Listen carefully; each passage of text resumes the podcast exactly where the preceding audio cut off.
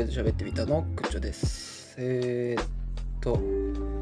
最近ですね収録環境がちょっと変わりましてデスクと椅子を買ってしっかりあの座った状態で収録できるようにしました。前はあのー、こたつみたいなやつに地べたに座って収録してたんですけど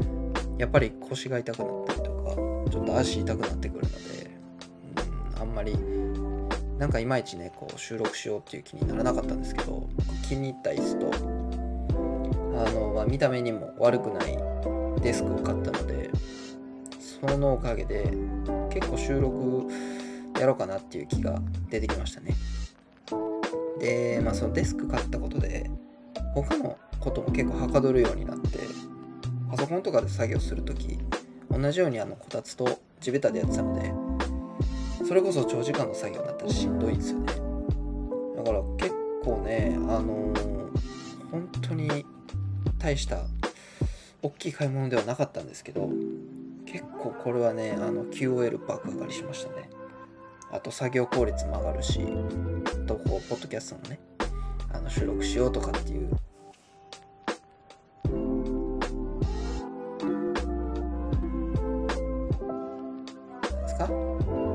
意気込みというかちょっとそういう乗り気にもなったのでやっぱりこう環境をね変えてあげるあえて変えてあげるというか環境に変化をもたらすっていうのは結構大事だなと思いましたね。やっぱなんか停滞してくると変化を加えたくなるし変化を加えると意外となんか物事ポンポンと進んだりすると思うのでこれは結構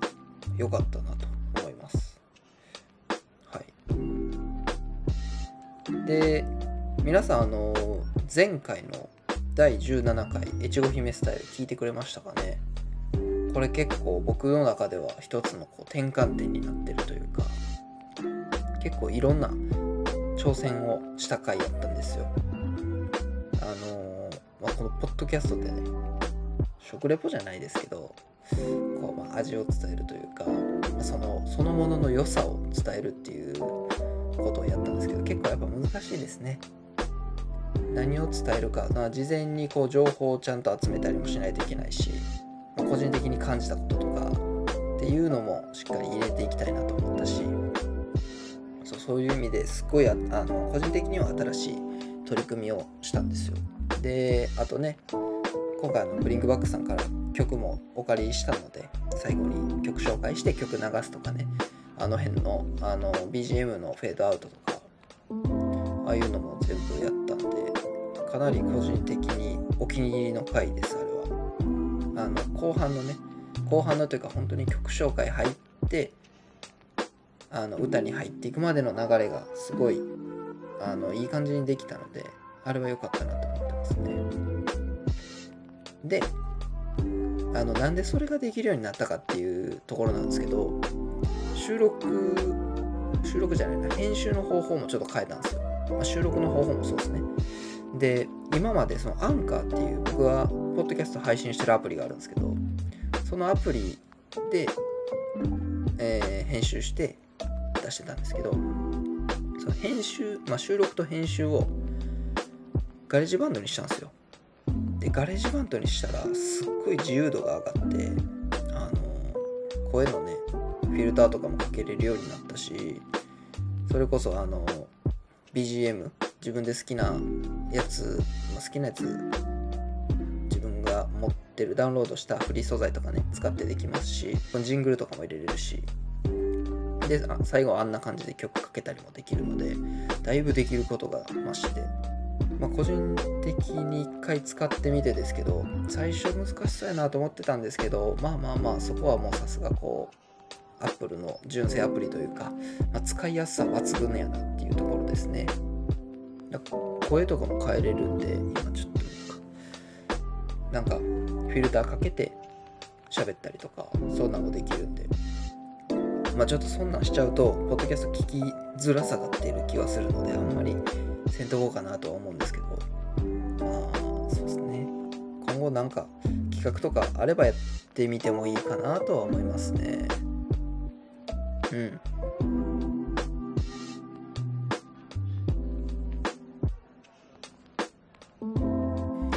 で、そう。ほいで、あのー、僕のね、ポッドキャストとりあえず喋ってみた。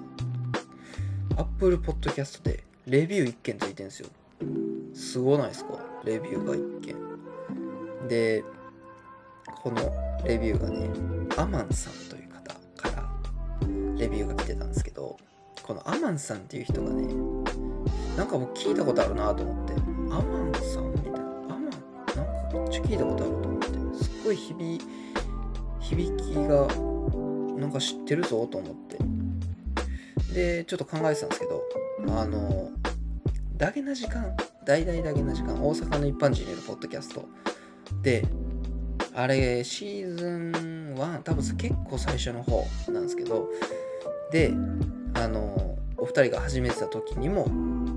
あのレビューを書いてくださってる方なんですよ。アマンさんって。であなるほど。ダゲな時間で喋られてたアマンさんやと思って。ですぐにあのエゴさしてツイッターで。そしたらやっぱあの岡谷さんとかねあのアマンさんありがとうございましたみたいな感じで言ってて。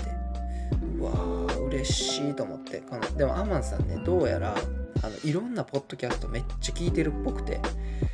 ででいろんなポッドキャストの番組にこうやってレビューを書いてくださってるみたいで。いやいやでもでもでしょ。でもやっぱこう聞いてもらえてたっていうのがすっごい嬉しかったですね。2020年11月11日かな確かポあのポッキーの日にねレビューが投稿されてたんですけど。まさかまさかね。しかも星5と。嬉しいね。嬉しい限りですよほんまに。あのー、やっぱ身内ばっかり聞いてくれてるんかなと思ってたんですけどそうやってあの本当に全然知らない人がね聞いてくれてるっていうのがね分かったのはちょっと嬉しかったっすね。これはね本当にあの、まあ、まだまだ頑張ろうという気持ちになれました。アマンさん本当にありがとうございました。はい。最近ね最近ねというかついこの間なんですけどえーと、結婚式に友達の結婚式に行ってきたんですよ。で僕結婚式に行く時にいつもカメラを持っていくようにしててで一応ミラーレスを持ってるのでで持っていくようにしてて、まあ、できるだけなんかいい写真というかもちろん最近ね iPhone とかでもめっちゃ綺麗に写真が撮れますしカメラの性能ぐんぐん上がってるんで意外とあの遜色ない写真撮れたりするんですけどまあまあそこはなんかこうカメラで撮るっていうことに意味がある気がしてるので僕はあえて持って行ったんですけど。であの当日の朝にね今日どうしようかなと思ってレンズどうしようかなとかいろいろつけていろんな設定でちょっと試しに撮ってたんですよ。でその時にあのふとね白黒のフィルターでちょっとパパッと撮っててでなんかその時にあ今日白黒で行こうと思って。今日白黒で撮る日にしようと思って。もうあの全部白黒で撮ったんですよ。その日のあの結婚式。でなんで白黒で撮りたかったんかなと思って。ちょっと考えて。でもまあ、まあ、なんで撮りたかったか。多分これはもうほんまにただの直感というかノリでなんか今日白黒で撮ろうみたいな感じで。気分やったんでしょうね。でまあその白黒で撮るっていうことについてちょっと考えたんですよ自分で。で、まあ、一つこうたどり着いたというか自分の中で見つけたのがなんか結婚式ってみんないろんな人が写真撮るでしょ。でそれこそ友達も撮るし親族も撮るし、えー、式場の人も撮るしでまあなんかカメラマンがいたりねするんでその人たちも撮るじゃないですか。でその人たちが撮ったらカラーの写真ってめっちゃあるんですよね。でカラーの写真めっちゃあってそれをまああのー、まあ言ってた友達同士共有したり新郎にあげたり新婦にあげたりで共有されるじゃないですか最終的にね。でそのカラーの写真って誰が撮ったか分かれへんなと思って。でそんまあいろんな人がいろんなまあ結構似たような構図とか似たようなシーンをカラーでバンバン撮るわけじゃないですか、まあ、同じような写真しかできひんなと思って。やったられ白黒で撮ったらすっげえ思い出になるくないと思ったんですよね。でそれは何でしょう。みんなカラーが撮ってる中で白黒の写真があったらこれ誰が撮ったかも必然的にやっぱ分かるじゃないですか。であこれそういえばあの時グッチョがカメラ持ってきて白黒で撮ってくれたなみたいな。でまたそれ見返してあこの写真いいなとか。なんか白黒でしか表現できない多分写真ってあると思うんですよ。なんでしょうねあのレトロな感じというか。なんかカラーとはまた違った雰囲気があったりとか。味があるじゃないですか白黒には。そういうところでせっかくなんかこう結婚式に行ってあの写真を撮って思い出に残す誰かの思い出に残るっていうところでその白黒で撮った白黒で俺が撮ったっていうのが、まあ、一つねその彼らの結婚式の思い出にプラスされるっていうのを思った時に今回思いつきでやったにしてはかなりあのなんかいい発見やったなと思いました。で、まあ、随分随分前かな？聞いた話があったんですけどなんかそのそれそれも結婚式の話で結婚式に行った時に新郎新婦を撮ったり新郎新婦と一緒に写真に写ったりっていう、まあ、結婚式の中でもまあねワンシーンじゃないですか。あの新郎、まあ、新郎新婦がメインなんで新郎新婦を写真に収めたり新郎新婦と一緒に写真に写ったりすることがほとんどだと思うんですけどまあでもそれを撮ってる人たちを写真に撮るっていうのを言ってはる人がいてでなんかそれをすると同じ結婚式やけど違う側面が見えるっていう話をしてたんですよね。これ確かにそうやなと思って。同じその結婚式の空間で同じ時間なんですけど新郎新婦が写ってない新郎新婦を撮ってる人たちを写真に収める。そういう人たちもこうなんでしょうね記録するというか写真に収めること。でまたあの結婚式の中の違ったたワンシーンが切り取られるので結婚式の中でこういうシーンもあったんだよって、まあ、もちろんメインはね新郎新婦で彼のためにやるもんですけどその結婚式の中でもこういう瞬間っていうのがあったんだよっていうのがねあの残るんじゃないかっていうのを言っててすごいいい話やなと思ってたんですけど、まあ、今回なんかそれに似たようなというか通ずるような体験が僕が白黒で撮ったことですごく感じたので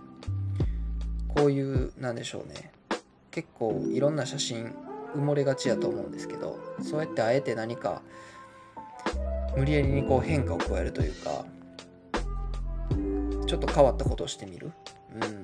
うん、っていうのは意外とあの記憶に残ったりとか思わぬところでこう価値が出たりとかするのかなと思いました。やっぱり何でしょう。こう評価されたり価値が出たりするのって相対的な評価やと思うんで、まあ、今回の例でいくとみんながカラーで撮ってるところ白黒で撮ることで、えー、まあその僕の撮った写真がある種ちょっと特別なものになると。これはそれはもちろん色味だけの話ですしでもその色味が違うことでそこに一つ情報が載るからね。これは白黒であの時カメラで愚痴を撮ってくれたっていう。